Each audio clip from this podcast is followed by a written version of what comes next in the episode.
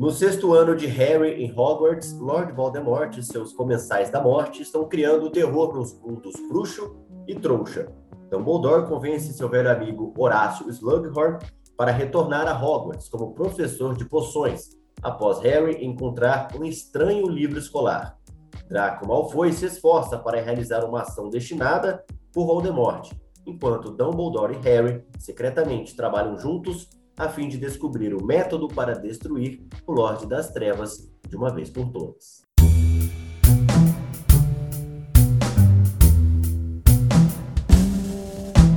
Pedro Leão, bom dia, boa tarde, boa noite para você. Já queria saber de imediato, você gostou do sexto livro de Harry Potter? Cara, eu gostei sim. Bom dia, boa tarde, boa noite. Eu gostei sim desse livro e posso dizer para você que eu fui foi uma das pessoas que não conseguiu escapar do mega spoiler que estava todo mundo falando a respeito desse, desse livro. Então eu já li sabendo que alguém ia morrer.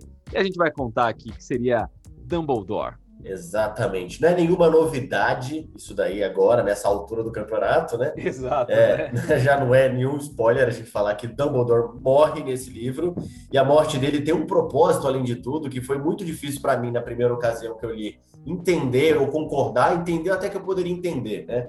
Porque, enfim, os meios de, de Dumbledore não eram tão comuns, mas a gente sempre era convencido pela sabedoria dele. Mas eu, eu não conseguia concordar com aquilo. E eu demorei muito, foi na segunda ou terceira leitura, inclusive, que eu fui gostar de Severo Snape. Mesmo com a história toda por trás do pano de fundo, eu não caí de primeira. Eu não conseguia gostar do cara de jeito nenhum. Só depois de um tempo que eu fui gostar e tudo mais. Mas isso aqui fica mais como um pano de fundo. Falando do livro em si, Pedro, eu uhum. acho que é um dos melhores também, né? É difícil, porque a gente elegeu vários melhores. O nosso favorito é, é verdade a gente é o terceiro é o favorito nosso, assim, né? Um dos, né? Mas eu acho que eu posso colocar como favorito, porque ele é muito criativo no modo como ele é escrito. Mas o sexto também, né? A gente tem como professor de poções outro, né? Isso é muito legal. Não é mais o Snape perseguindo o Harry, as coisas estão mais sérias, enfim. É um livro interessante. Eu acho o seguinte, né? Eu não gosto de falar que o último é o melhor livro da, da saga, porque é até sacanagem com os outros, né? Porque afinal de contas ele é a conclusão, né? Ele tem que ser assim. Eu acho que ele é incomparável, então a gente tem que comparar do 1 ao 6. É, e eu diria para você que o, que o sexto ele é o famoso pé na porta, né? É um negócio fica muito louco, né? O Voldemort tá muito doidão, tá muito poderoso, e eles finalmente descobrem por que, que esse desgraçado morreu e depois voltou e tal, e por que, que ele ainda tá atuando aí na, na cena. É, exatamente. Tanto é, né, esse negócio que você falou do pé na porta, que a, a Hogwarts, ele se torna, na verdade, um espaço de disputa, né? Assim como foi no quinto, que a gente tinha, só que era um outro contexto, né? Sem a revelação em si, é, muito viva, né, e de forma é, uniforme entre o mundo bruxo da, da presença de Voldemort, a gente tem é, essa disputa não mais com o Ministério, mas a disputa mesmo entre os comensais e as pessoas que querem resistir à, à presença de Voldemort. Então, Hogwarts fica em segundo plano do ponto de vista da aula, do quadribol. Tanto é que eu, não sei você, mas eu, quando o Rony comemora a vitória no time de quadribol, que ele está participando depois de um tempo e tal, eu não fico tão feliz. Eu fico feliz pelo Rony em si, porque ele é um cara que ele tem problema com a autoestima dele, né? Se sente meio secundário ali no trio.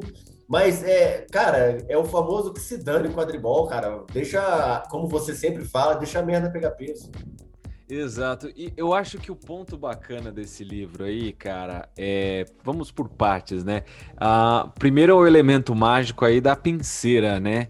Que é um, um, recurso muito interessante que é fundamental a partir do sexto livro e também é bastante usado no, no sétimo livro. Eu acho que esse, o lance da penseira aí é, é, é, uma magia né, que ela botou aí que ficou bem bacana. É, na verdade, o, a penseira está desde o quinto, se eu não me engano.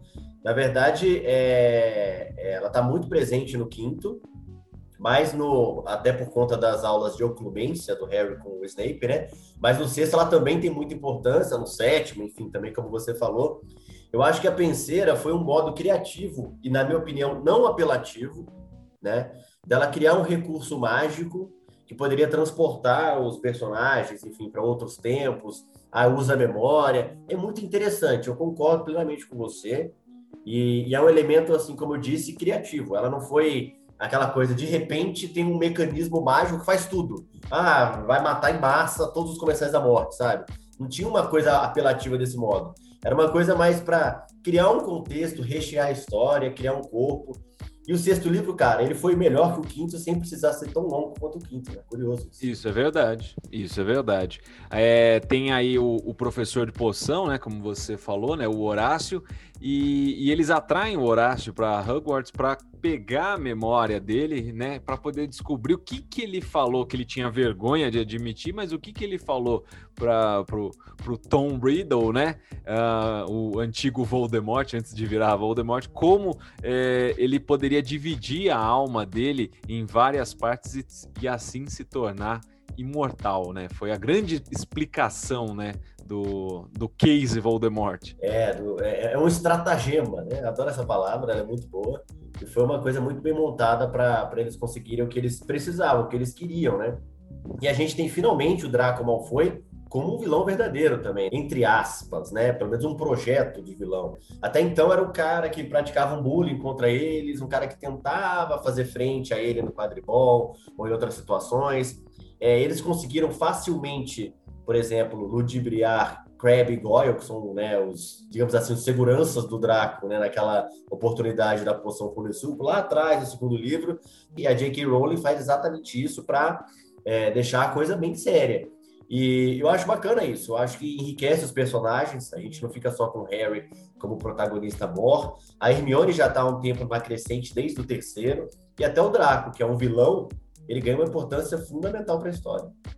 Exatamente, né? Porque a gente vai ver o reflexo do que ele fez, da missão que, né, que ele tinha, a gente vai ver esse reflexo lá no sétimo livro.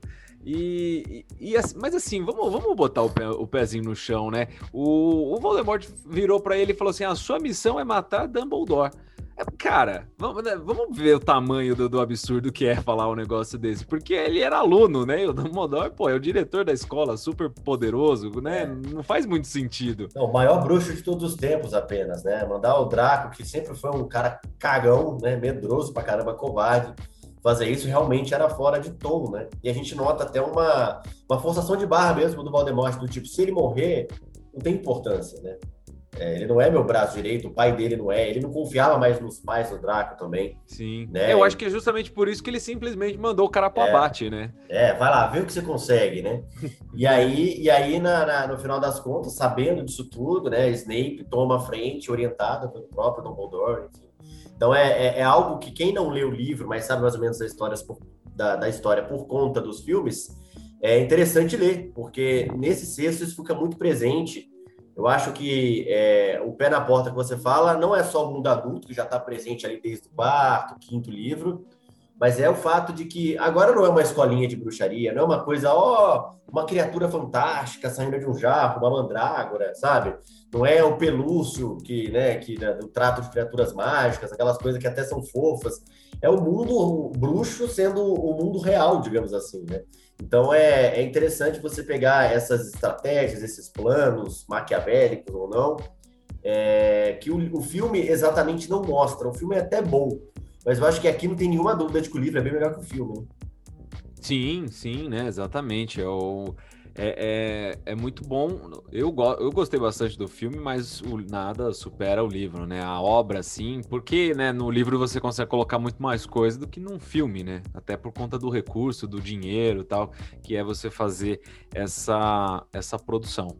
É, eu acho legal o fato de que o Enigma do Príncipe, né, o nome do livro, você fica por uma parte do, do, do livro sem entender quem é o príncipe, né? E qual enigma é esse, no final das contas. Sim, né? Sim. Eu diria para você que, na verdade, só vai fazer sentido o Enigma do Príncipe no sétimo livro, né? na minha opinião. É, é verdade, é verdade. Você até entende do que é no sexto, do que se trata, mas é no sétimo que vai fazer sentido.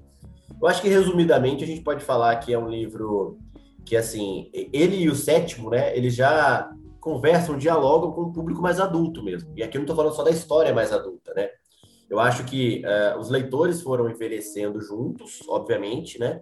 Mas hoje, se você pegar para ler a partir do sexto e o sétimo, é uma leitura. Se você quer uma leitura mais fácil, mais descomplicada, porque afinal, querendo ou não, é um gênero mais simples, né, de público infanto juvenil, mas ele pode ser uma literatura adulta fácil, assim, ele é tranquilo para se ler, desde que você saiba o contexto. É, e eu gosto muito do sexto e do sétimo, porque, como você disse, são as conclusões, né, fazem parte da conclusão da história, é até injusto, principalmente o sétimo. Pois é, o livro foi lançado em 2006. Você leu em 2006? Eu li em 2006, pela primeira vez. E, enquanto já trabalhava, eu fui trabalhar com 16 anos, então marcou muito o momento que eu também estava nessa do chamado para a responsabilidade, sabe? Que eu vi o Harry participando também. Então, sempre casou muito com a minha idade, assim. Isso foi muito interessante. Eu li, agora eu não me lembro se eu li no final de 2006 ou no começo de 2007, cara. Eu acho que eu li no final de 2006, que eu, eu peguei o livro emprestado lá na escola. Eu, eu era do tipo que, assim, o, os livros do Harry Potter, cara, eu só, te, eu só tinha o primeiro que eu tinha ganhado e o terceiro que eu tinha ganhado. O resto, cara, eu peguei tudo emprestado dos outros, né?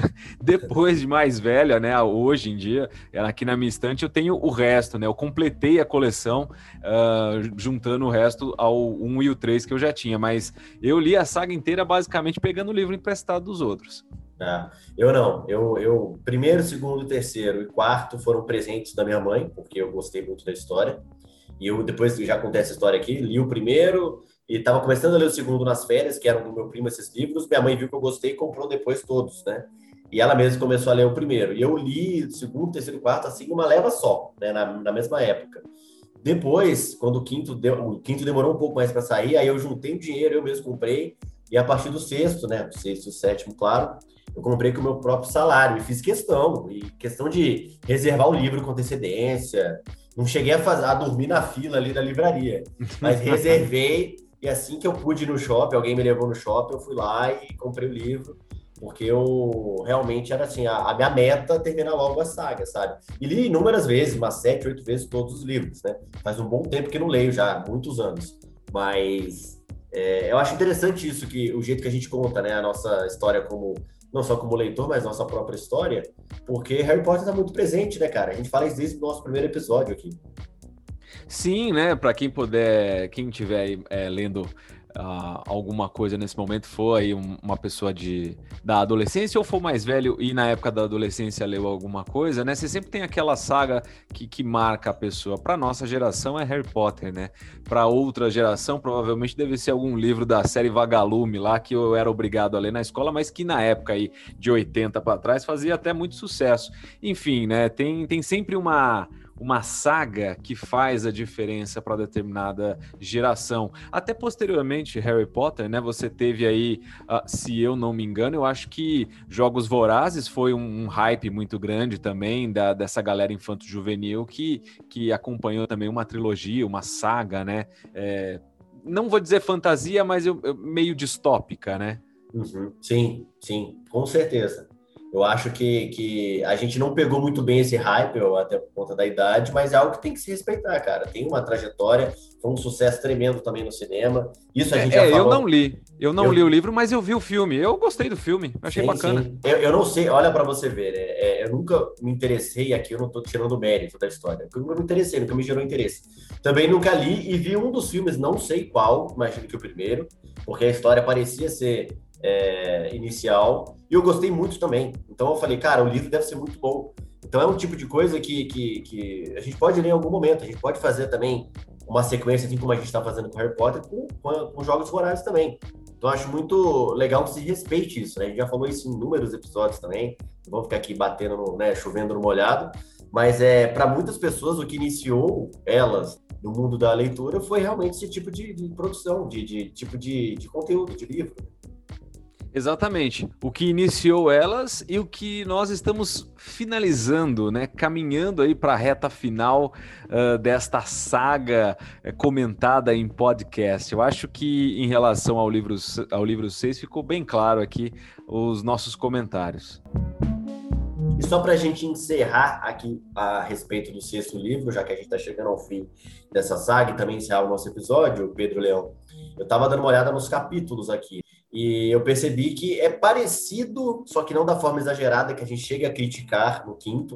Mas ele, por exemplo, tem muitos capítulos antes da chegada a Hogwarts. Se eu não me engano, são cinco ou seis, só que são capítulos necessários. Naquele caso lá, são dez capítulos, a gente contou no quinto livro, só para fazer essa comparação entre os dois, né? Parece que ela achou realmente o caminho, que ela falou: não, tem que fazer a, a mescla perfeita e achou um equilíbrio na história. É, né? Na verdade, assim, se você for ver, 10 capítulos é bastante, né? Mas 5, 6 capítulos não me parece ser muita coisa, não. e até porque a dinâmica é, me pareceu muito mais essencial uh, do Enigma do Príncipe do que né, no 5, né? Que enrolou bastante. Isso, enrolou bastante, e a história ficou muito focada, uh, no caso do quinto, em Hogwarts necessariamente em Hogwarts. Essa era a crítica, porque se você precisava de 10 capítulos fora de Hogwarts, mas depois traz a história inteira para dentro de Hogwarts, as coisas acontecendo ali dentro, a gente entende porque Harry fez os nons, os níveis ordinários em magia e tudo mais, mas você não precisava exagerar e carregar tanto antes da chegada a Hogwarts. Nesse caso aqui, Hogwarts, como a gente falou, em segundo plano, é só um dos terrenos de disputa e ela conseguiu achar o equilíbrio. Enfim, é um livro muito bom, é um livro essencial da saga, é, já é ao momento que a história pega aquele caminho para o final, né? Já pega aquele embalo. E é muito bom, Pedro. Por mim tá, tá tudo dito. A gente falou resumidamente, trazendo spoiler para quem conseguiu ficar fora desse hype por Incrivelmente. Incrivelmente fora. Mas eu acho que é isso aí. Tá dado o recado. É isso aí, beleza. Finalizando então, vamos passar essas redes sociais. Começando aqui, olha, quem quiser me seguir pode ir lá no Instagram, arroba Lendo com Leão, tem também o Pedro Underline Leão. E claro, toda semana um vídeo bacana lá no Lendo com Leão, no YouTube. Quem quiser me seguir, underline Las Casas e também Mente Underline Acesa, onde escrevo contos, crônicas e poesias. E tem o nosso Instagram do Confraria Literária. Confraria Literária, você segue lá e a gente divulga os episódios nos stories, também no feed. A gente tem uma interação bacana, o pessoal está respondendo bastante lá quando a gente faz as postagens. Fique à vontade para seguir também. Se preferir o e-mail para mandar um textão, mandar alguma crítica, alguma sugestão, confrarialiterária.cash.gmail.com. Fiquem à vontade. Abraço, Pedro. Até semana que vem. Fui!